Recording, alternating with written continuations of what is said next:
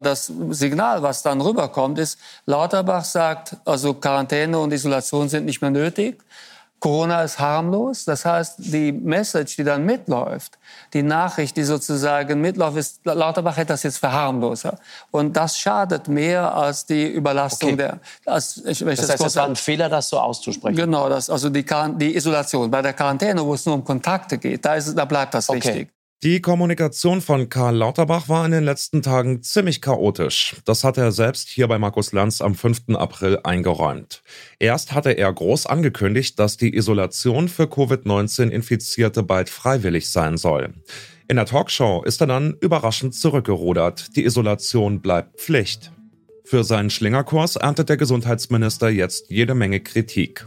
Und nicht nur er, denn er ist nicht der einzige Vertreter der Ampelkoalition, der mit widersprüchlichen Botschaften in der Pandemie für Verwirrung sorgt.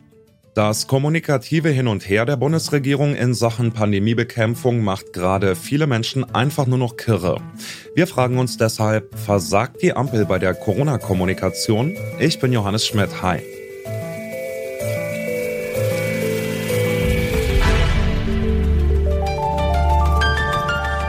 Zurück zum Thema.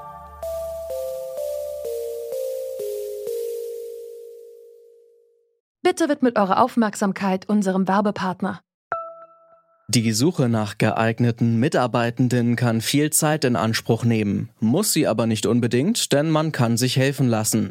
Zum Beispiel mit den Premium-Stellenanzeigen von Indeed, denn damit wird eure Stellenanzeige in der Suche sichtbarer und Bewerberinnen und Bewerber werden schneller auf euch aufmerksam. Indeed schenkt euch jetzt 75 Euro Startguthaben für eure Premium-Stellenanzeigen. Klickt dazu auf den Link in den Show Notes. Es gelten die AGB. Erst soll es die Impfpflicht ab 18 sein, dann ab 50, später ab 60 und letzten Endes wird auch der Vorschlag im Bundestag abgewatscht. Dann fällt die Isolationspflicht, dann wieder nicht. Vorher wurde öffentlich über das Ende der pandemischen Lage gestritten. Die Nachrichten prasseln nur noch so auf die Menschen in Deutschland ein und lassen viele ratlos zurück. Es hagelt Kritik an der Bundesregierung und allen voran an Gesundheitsminister Lauterbach, dessen Zustimmungswerte in der Bevölkerung zuletzt abgestürzt sind. Wieso gelingt es ihm nicht, der Öffentlichkeit einen klaren Corona-Kurs zu vermitteln? Oder liegt das Problem gar nicht so sehr in der Art, wie er seine Pläne kommuniziert, sondern in der Bundesregierung selbst? Darüber habe ich mit Johannes Hilje gesprochen. Er ist Politik- und Kommunikationsberater. Ich habe ihn gefragt, wie er die Kommunikation der Ampel in Sachen Corona wahrnimmt. Ja, man kann sagen, dieser Fall jetzt um Lauterbach und ähm, diese Posse um die Isolationspflicht, das ist so die Pointe einer verkorksten äh, Corona-Kommunikation. Also er hat etwas entschieden, dann gab es Kritik, dann hat er es wieder zurückgenommen, auch noch meines Erachtens an einem völlig falschen Ort in einer Talkshow und offenbar auch ähm, nicht wirklich intern abgestimmt, also mit denen, die die Entscheidung dann vor allem auch umsetzen müssen, nämlich die Bundesländer, die Ministerpräsidentinnen und Ministerpräsidenten. Und am Ende ähm, war wieder ein großes Chaos und sehr viel Verwirrung, auch bei den Bürgerinnen und Bürgern, die ja immer dann auch umsetzen müssen, also im, in ihrem Lebensalltag, was bestimmt wird. Und das ist schon ein, ein Stück weit bezeichnend für die Corona-Kommunikation insgesamt, weil wir doch sehr viel Verwirrung immer am Ende von Kommunikation der politischen Akteure gesehen haben, obwohl Kommunikation ja eigentlich Klarheit schaffen soll, gerade in einer Krise.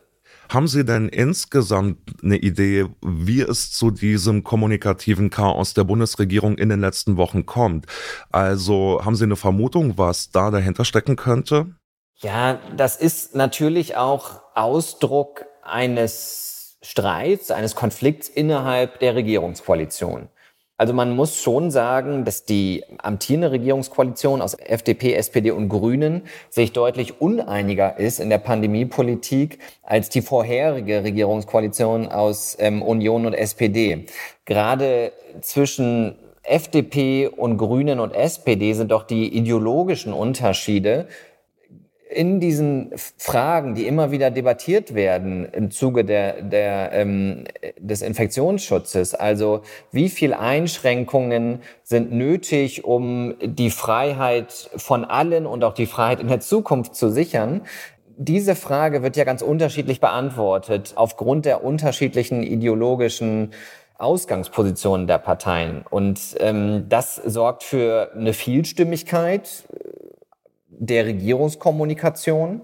Und das sorgt auch ähm, nicht nur für Konflikte, sondern dann auch für Kompromisse, die schwer zu verkaufen sind, gerade für Lauterbach, wenn er mit Herrn Buschmann aus dem Justizministerium einen Kompromiss für das Infektionsschutzgesetz finden muss und dann am Ende eigentlich etwas rausgekommen ist, wo Lauterbach sagt, ähm, medizinisch kann er das nicht ähm, befürworten, aber rechtlich hat er keine andere Handhabe, dann ist das natürlich eine sehr schwierige Position für einen Gesundheitsminister ähm, der ja eigentlich ähm, vor allem die Gesundheit der Menschen schützen möchte mit seiner Politik.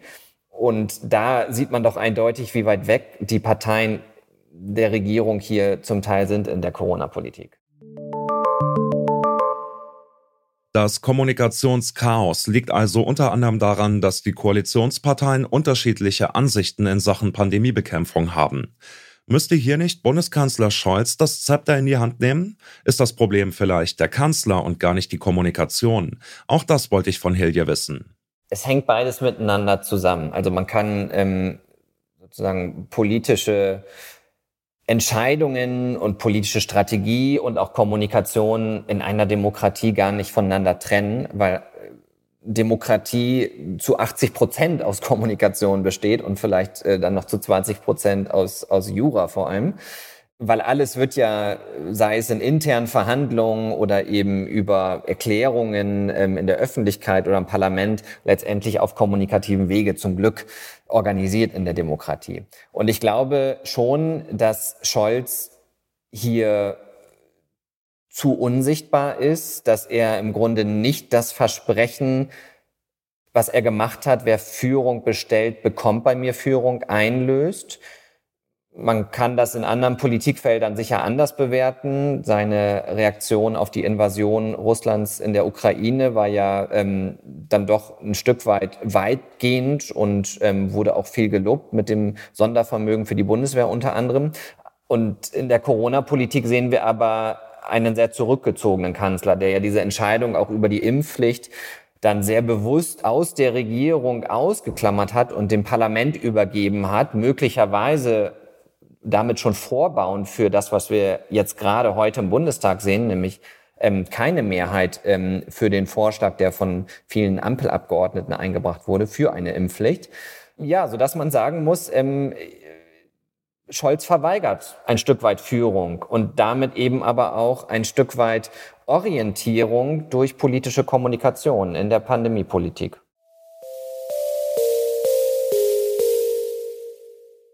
Lauterbach steht diese Woche quasi exemplarisch für die chaotische Kommunikation der Bundesregierung in Sachen Corona. Das sollte aber nicht darüber hinwegtäuschen, dass auch andere dafür verantwortlich sind. Als Minister ist Lauterbach zwar zuständig, aber immer noch Bundeskanzler Scholz untergeordnet. Es wäre jetzt an ihm, der deutschen Corona-Politik eine klare Richtung zu geben und die dann auch klar nach außen zu kommunizieren. Denn Kommunikation soll eigentlich Klarheit schaffen, gerade in einer Krise. Die Uneinigkeit der drei Koalitionspartner in Sachen Pandemiebekämpfung sorgt aber eher für widersprüchliche Botschaften und kommunikative Schlingerkurse. Und damit stiftet die Ampelregierung gerade bei vielen Menschen eher noch mehr Verwirrung, statt Klarheit zu schaffen. Das war's von uns für heute. In der Redaktion saßen Anna Stöckbauer, Rabia Schlotz und Anja Bolle. Andreas Propeller hat die Folge produziert, Chefin vom Dienst war Alea Rentmeister. Und ich bin Johannes Schmidt. Ciao und bis zum nächsten Mal. Zurück zum Thema vom Podcast Radio Detektor FM.